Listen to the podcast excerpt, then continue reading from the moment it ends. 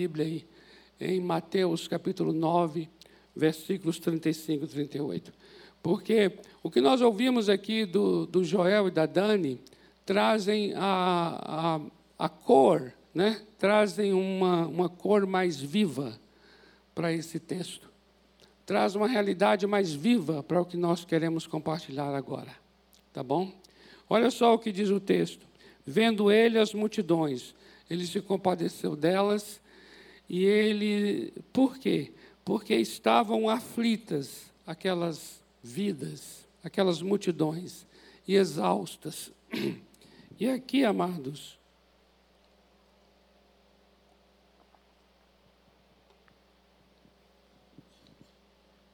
e aqui eu gostaria de chamar a atenção de vocês para algo muito poderoso do Evangelho de Jesus, que é assim, olha só. Jesus olha as multidões e ele se compadece, o coração dele sente profundamente. Compadecer aqui tem um sentido de as entranhas dele se mexem, isso é compadecer. Por quê? Porque ele viu que aquelas pessoas estavam aflitas e exaustas. Agora, atenta bem a maneira como Jesus diagnostica. Jesus diz assim: elas estão aflitas e exaustas como ovelhas que não têm pastor. Jesus está chamando a atenção de que a aflição delas, preste atenção nisso que eu vou dizer. Jesus está identificando aqui que a aflição delas e a exaustão delas é por causa da escassez de quem cuida. Não é porque falta alívio. Ele não disse que falta refrigério. Ele não disse que falta cura. Ele não disse que falta alimento. Ele disse que falta pastor.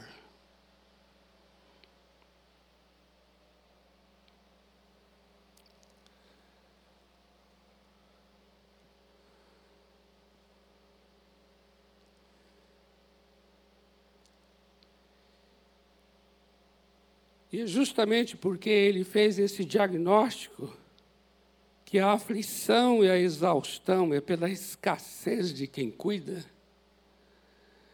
é por causa disso que ele então volta aos discípulos e diz assim: ó, a seara é muito grande, é muita gente, são multidões, e muita gente aflita e exausta, e poucos são as pessoas que cuidam. Aí veja que agora a oração de a oração, ele, o que ele pede para que a gente ore não é dizer assim, rogue a Deus para que, que Deus refrigere a alma deles. Rogue a Deus para que Deus cure. Não, a oração é assim: rogue a Deus para que Deus mande pessoas.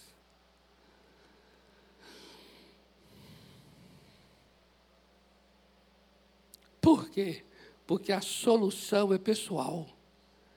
A solução de Deus é pessoal. Você compreende isso?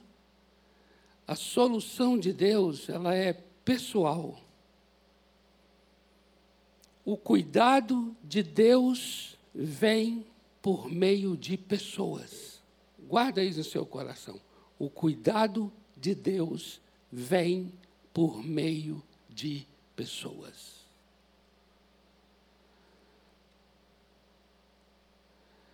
Eu olho para a igreja aqui e falo assim: é, temos pessoas enfermas, precisa de cura? Não, precisa de pessoas com dom de cura.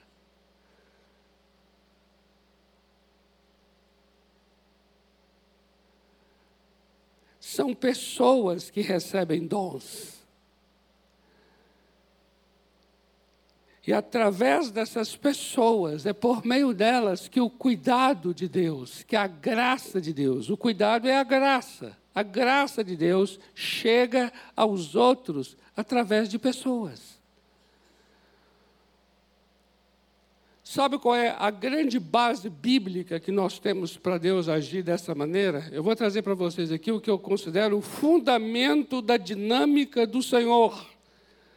A dinâmica do Senhor é assim: o cuidado dele vem por intermédio de pessoas. Sabe qual é o fundamento para essa dinâmica? É João 1,14. O que está escrito em João 1,14? Você sabe de cor?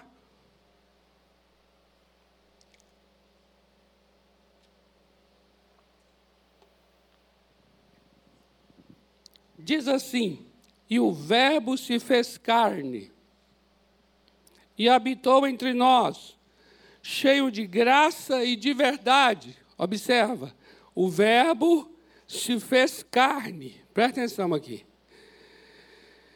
O que é o verbo? É a palavra. Observa bem. Se uma, se uma ovelha está aflita e exausta, ela precisa de alívio, mas alívio é uma palavra. Ela precisa de refrigério, refrigério é uma palavra. E o texto diz aqui que a palavra se fez carne. Então, esse alívio é a pessoa do Senhor Jesus. Amém? Esse refrigério, esse refrigério é a pessoa dele. Essa é a dinâmica do Senhor.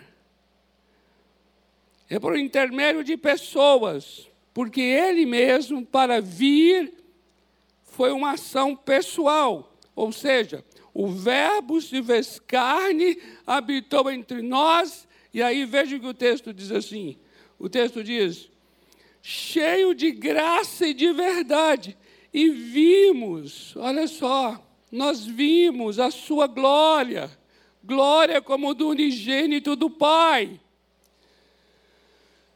Uh! Eu vi a glória, como você viu? Porque o Verbo se fez carne. Existe uma pessoa, o Senhor Jesus, ele estava ali cheio de graça e de verdade. Então, graça e verdade estavam nele. Ele estava cheio de graça e de verdade. Graça não é uma coisa assim abstrata, verdade também. Graça e verdade na pessoa dele. Agora, atenta para o verso 17, ainda em João 1.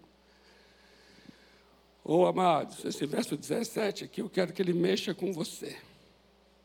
Olha só o que o verso 17 diz: Porque a lei foi dada por intermédio de Moisés, a graça e a verdade vieram por meio de Jesus Cristo. Qual é a diferença?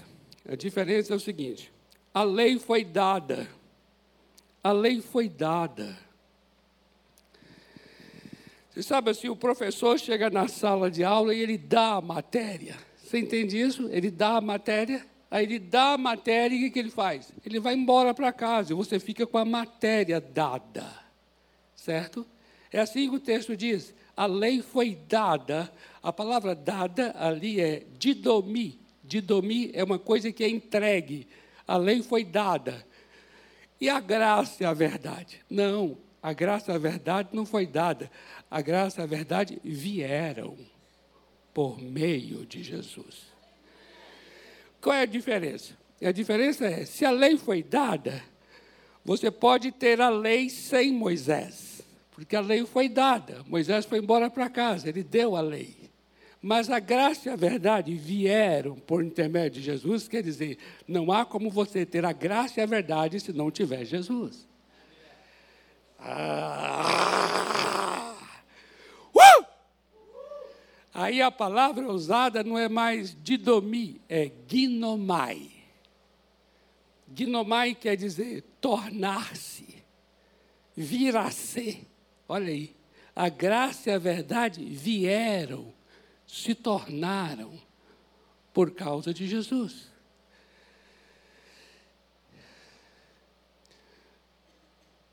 A nossa dinâmica com as pessoas não é de domar, não é, não é, não é, não é, é, uma, não é um, um, um, um dar apenas, mas é um tornar. não é uma coisa que eu chego aqui de domir, mas é um ginomai. Não sei se você vai conseguir decorar isso. Mas assim, Senhor, eu não quero ser apenas um didomi. Senhor, eu quero ser um ginomai. Entende? Ou seja, eu não quero apenas chegar lá e, e dar e orientar a pessoa e, e, e ir embora para casa. Não. Eu quero também estar com essa pessoa. Eu quero acompanhar essa pessoa. Eu quero que através de mim a tua graça chegue nesta vida. Amém? Por quê? Porque Deus cuida por intermédio de pessoas. Deus se manifesta por intermédio de pessoas. A graça do Senhor está chegando à Amazônia por intermédio de Joel e Dani. Amém? Eles não apenas foram lá e de Domi e voltaram para São Paulo. Não, eles foram lá e Guinomai.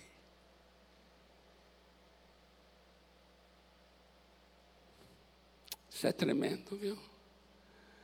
Saber que Deus se limita a mim e a você, para que através de mim, de você, se manifeste as vidas. Tem pessoas por aí que estão orando, dizendo assim: Deus, o Senhor existe mesmo, Deus existe mesmo, me socorre, Deus, me socorre, Deus. Se o Senhor existe, me socorre. Sabe o que Deus vai fazer? Deus vai enviar alguém na casa dessa pessoa que está orando. E vai ser você. E você vai chegar lá e dizer assim: Eu vim aqui para orar por você. Aí você vai dizer: Eu estava aqui clamando a Deus, se Ele existe, que Ele, que ele, que ele me, me visitasse. Aí Ele vai dizer: Ele existe e agora Ele está te visitando através de mim. O que aconteceu com Pedro, quando ele orava, não foi? Pedro orava. E aí o que aconteceu? O Espírito Santo foi até Pedro enquanto ele orava, para dizer: Pedro, você vai agora na casa de uma pessoa que está clamando por mim. E essa pessoa era Cornélio. Ele estava lá orando, Cornélio, e clamando por Deus, orando a Deus. E o que Deus faz? Através de Pedro, Deus chega na casa de Cornélio. A presença de Pedro era a presença de Deus. Amém? Mas deixe-me dizer uma coisa a vocês aqui. Nós seremos a primeira experiência que as pessoas terão com Deus. Amém? Você quer ser isso para 2024? Eu serei a primeira experiência que você vai ter com Deus. Veja bem, presta atenção. Presta atenção aqui. 1 aos Coríntios, capítulo 3, versículo 16. Não sabeis que sois santuário de Deus e que o Espírito de Deus habita em vós? Diga assim: Eu sou o santuário de Deus. Porque o Espírito de Deus habita em mim. Amém? O que significa isso? Que o primeiro templo que a pessoa vai encontrar não é na Domingos de Moraes 1100. O primeiro templo que a pessoa vai encontrar é você. Amém. Eu serei o primeiro templo que essa pessoa vai encontrar. Meu colega de trabalho, meu amigo, meu parente, meu vizinho, você é a primeira experiência templária que ele terá. é verdade. E olha que é tremendo, que quando ele encontrar com você como santuário de Deus, e esse encontro for muito gracioso, ele vai querer vir ao templo, este aqui.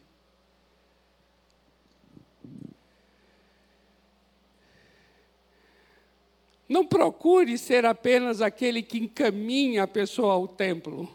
Seja o templo para ele. Porque templo é o lugar onde Deus habita. Então o Senhor habita em você. Então, através de você, você vai abençoar essa pessoa e ele vai ver a glória de Deus enchendo o templo, que é você. Amém. Eu serei o primeiro templo para onde o meu amigo irá. Oh, glória! Amém.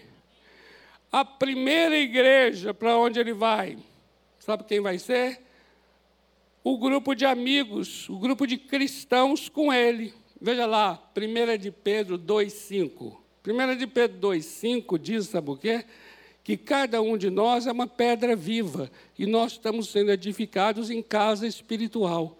Então, a igreja reunida é que é de fato, nós aqui somos a igreja. Então, a primeira experiência de igreja que a pessoa vai ter é com dois de vocês, ou três de vocês, ou quatro de vocês, ou cinco de vocês. É um grupo. Que coisa tremenda uma pessoa ser abençoada por um grupo de pessoas daqui. Ali você está sendo, com, junto com os outros irmãos, você está sendo uma igreja para essa pessoa. E toda pessoa que se encontra com esse tipo de igreja e é um encontro gracioso, ele vai querer conhecer a instituição igreja. Toda experiência saudável com a igreja orgânica resultará numa experiência sólida com a igreja organização.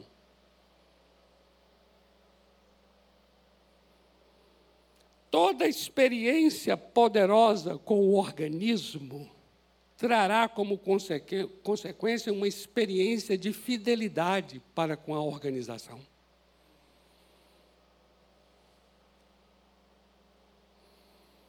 Você vai ser a primeira Bíblia que ele vai ler. Amém? Segundo aos Coríntios 3:3, diz lá que, diz lá que nós somos cartas vivas, escrita pela tinta do Espírito Santo, não mais em tábuas de pedra, mas agora escrita nas tábuas do coração. Então você é a primeira Bíblia que a pessoa vai ler. Amém? Se ele não leu a Bíblia, a primeira experiência de leitura bíblica vai ser ler sua vida, porque você será a própria carta viva para essa pessoa. E eu vou dizer mais: se a pessoa tiver uma experiência graciosa com a leitura da sua vida, ele vai querer ler a própria Bíblia, o livro. Amém? Diga se não é assim. Não é assim que as coisas caminham. É desse jeito. Olha que coisa linda. Eu estou mostrando textos bíblicos aí que mostram que, que Deus nos transformou naquelas pessoas que vão ser a manifestação da sua graça. Porque a solução de Deus é pessoal, é uma questão pessoal.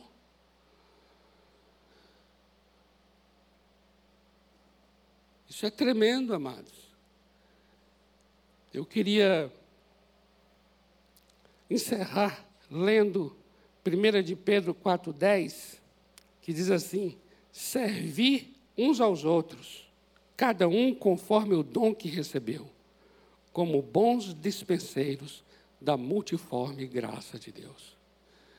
O que ele está dizendo aqui? Ele está fechando aqui, dizendo para mim e para você assim: olha, Deus te deu um dom. Cada um que está aqui nesta reunião, cada um que está em casa ouvindo, recebeu uma graça, um dom de Deus. E por que você recebeu isso?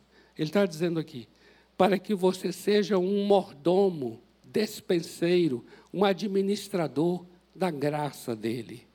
O que isso quer dizer? Isso quer dizer o seguinte: que a graça de Deus significa tudo aquilo que Deus já fez por nós. Essa é a graça. Mas existe muita gente que não está experimentando do que Deus já fez. Aí sabe que Deus planejou? Ele pegou os seus dons, deu a você, para que através do seu dom essa graça que Ele já dispensou chegue a quem necessite. Eu queria dizer uma coisa a vocês aqui que é muito, é muito tremenda e é muito poderosa e séria ao mesmo tempo. Que é assim, olha só. Jesus, ali na cruz do Calvário, ele estava sendo a própria manifestação da graça de Deus. Porque graça é isso, graça é o que Jesus fez naquela cruz. Mas existem pessoas, amados, que estão do lado de cá, que estão profundamente nas trevas, necessitadas e perdidas, sendo que Jesus já fez tudo já por elas. Então veja bem, entre o que ele já fez e as pessoas necessitadas, existe aqui no meio esses mordomos da graça, esses administradores da graça. O que, que é o administrador e o mordomo? é alguém que agora pega da graça, recebe da graça, através do dom que Deus deu a ele. Deus deu a você um dom. E aí o que eu faço? Eu faço agora que essa graça de Deus chegue a essas pessoas nas trevas que necessitam. É tão tremendo a gente entender isso e ao mesmo tempo tão sério de que a graça de Deus não chegará automaticamente aos que necessitam. A graça passa pelo mordomo. Eu sou administrador da graça. Eu cuido da graça, para que essa graça chegue a quem está clamando.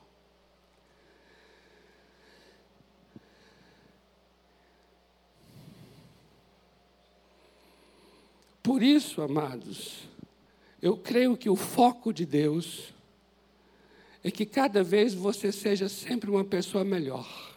Por quê? Porque quanto melhor você for, mais da graça você libera. Quanto mais doente é uma pessoa, quanto mais presa, enferma ela está, menos da graça ela ministra ao outro.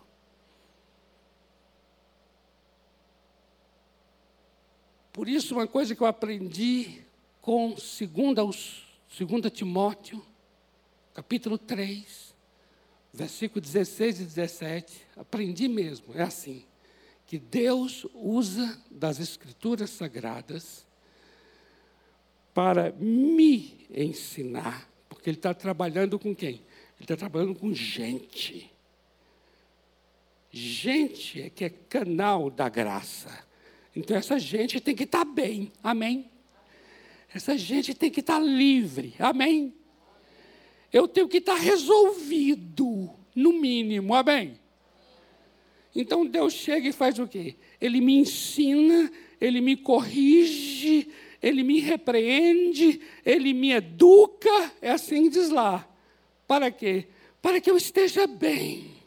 E eu estando bem, eu possa então ser capaz para toda e qualquer obra.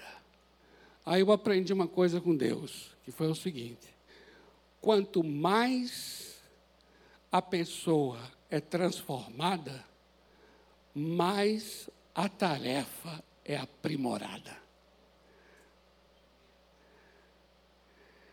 Quanto mais eu sou transformado, mais o que eu faço é aprimorado. Eu era uma pessoa muito assim, preocupada com o que os outros iam pensar, com o que eu falasse. Eu era muito preocupado com o meu desempenho e a aprovação dos outros. Agora imagina, se eu era tão preocupado e preso a isso, é sinal de que eu não ia falar, eu não ia me expor, eu não ia anunciar, eu não ia proclamar, eu não ia escrever, eu não ia declamar minhas poesias maravilhosas, eu não ia anunciar o Evangelho, eu não ia fazer nada. Por quê? Porque tudo isso é performance, não é verdade?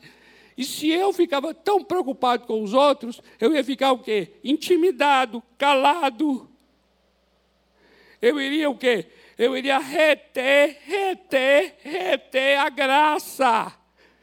Eu iria segurar a graça que Ele me deu. Eu ia ter vergonha de orar pelo outro. Eu ia ter vergonha de impor a mão sobre o outro. Eu ia ter vergonha de anunciar o Evangelho. Eu ia ter vergonha de compartilhar, porque eu estaria me expondo. Porque antes eu me preocupava muito com a aprovação alheia. Aí o que, que Deus fez? Deus falou assim: vou curar esse vaso. vou restaurar esse mordomo, porque ele está muito xoxo. Aí o que, que ele fez? Ele mexeu comigo, trabalhou dentro de mim, e hoje é para a glória dele. E eu estou aqui falando de boa. Uhul! Uhul!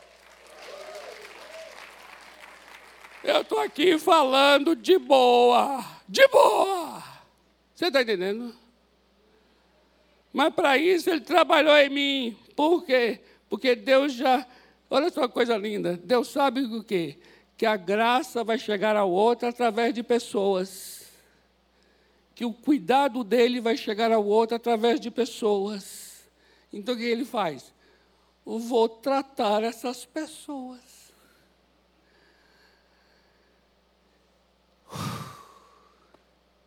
Amém?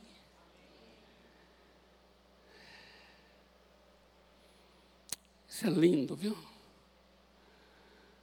Isso é lindo, isso é lindo, isso é lindo. Deus usa pessoas para te abençoar. E Deus usa você para abençoar pessoas. Vamos orar? Vamos ficar em pé para nós orarmos. Eu quero agradecer muito ao Joel e a Dani. Obrigado, queridos, por vocês terem dito sim a esse chamado. Talvez você é alguém que não vá, não vá lá para para a Amazônia. Ou talvez não vá para nenhum outro local assim, um tanto específico, né, geograficamente distante, mas não importa absolutamente em que local você se encontra e para onde você vá. O que importa mesmo é onde quer que você esteja e onde Deus te colocou ali é o lugar onde as pessoas terão uma experiência com Deus através da sua vida. Amém? Você será um templo para essas pessoas, você será a igreja para essas pessoas. Você foi chamado para ser a Bíblia para essas pessoas. Isso é tremendo, amados. Isso é tremendo saber que Deus quer salvar vidas através da minha, curar pessoas através da minha vida, libertar pessoas através da minha vida. Olha que coisa. Então, coloque-se diante do Senhor, não só para esse novo ano, mas para esse final de domingo mesmo, tá bom? Não vamos ficar aqui sendo tão, sabe, tão futuristas, não é? Não, porque tem aí, tem aí dia, dia 11 de dezembro, é amanhã, viu? Segunda-feira. Tem uma segunda-feira ainda. Amém? E nessa segunda-feira você pode ter certeza, tem tanta gente aflita e exausta. Tão perto de você. E Deus está dizendo assim: sabe essa gente aflita e exausta que está tão perto de você aí? Elas precisam de alguém que cuide. É por isso que elas estão aflitas e exaustas. A, a necessidade é por causa da escassez de pessoas. Guarda isso em seu coração.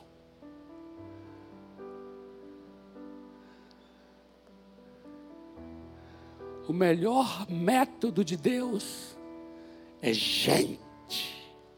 Amém?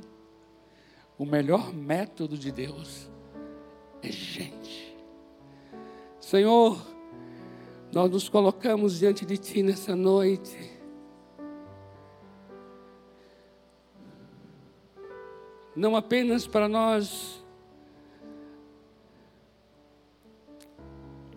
darmos aos outros algo e ir embora, como Moisés fez com a lei, mas nós também queremos que através de nós, usa-nos. Que essas pessoas tenham uma experiência com a graça e com a verdade através das nossas vidas. Usa o nosso abraço, usa o nosso abraço como um canal da tua maravilhosa graça. Usa a nossa oração Quanta gente aflita e exausta que a gente não sabe nem o que fazer, nem o que falar. Mas nós queremos dizer assim, ó, eu só consigo orar por você. Se aceita uma oração, Senhor, usa essa oração para manifestar a tua maravilhosa graça. Usa minha mão para quando eu impor sobre aquela vida, aquela dor maldita seja removida aquele, aquele tumor maligno se desapareça pela imposição das minhas mãos. Que coisa tremenda. Que coisa tremenda ver a tua maravilhosa graça chegando a essas vidas. Pessoas que estão profundamente exaustas, exauridas, aflitas, perturbadas, desesperadas precisando de gente do céu, gente do Senhor, precisando de gente que cuida com a graça. Deus, em nome de Jesus, em nome de Jesus, em nome de Jesus, eu oro que agora chegue tua graça à minha vida através dessas pessoas e também eu quero ser essa pessoa para que a graça do Senhor chegue aos outros através de mim.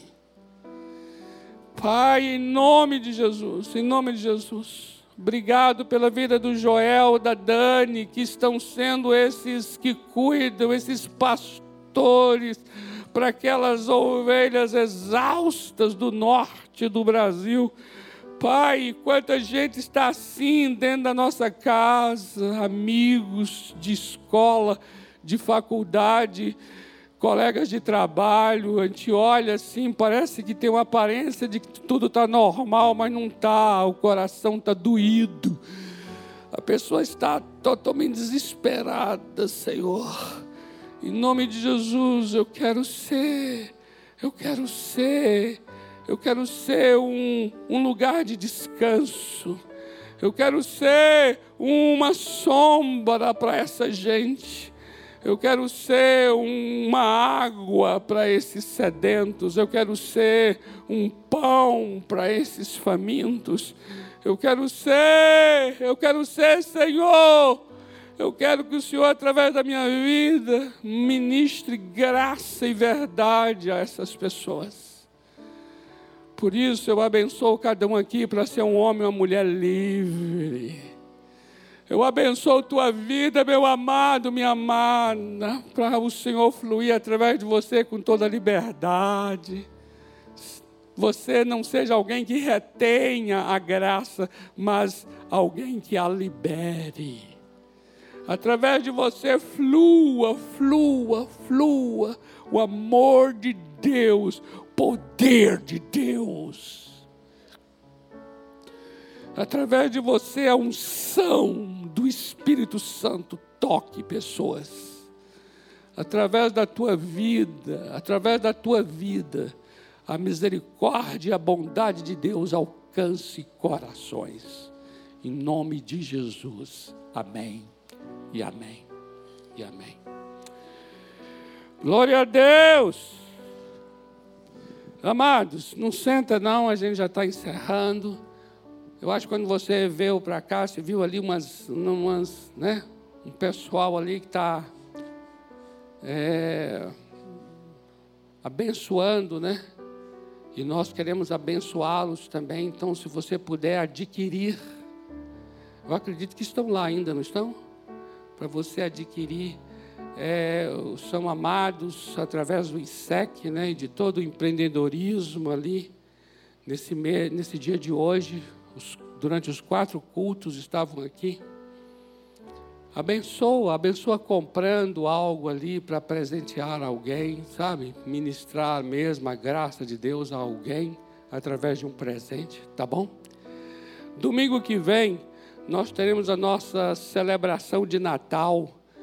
Vai ser lindo. Convide pessoas. Vai acontecer nos quatro cultos. No próximo domingo, a nossa celebração de Natal com o nome A Grande Transição.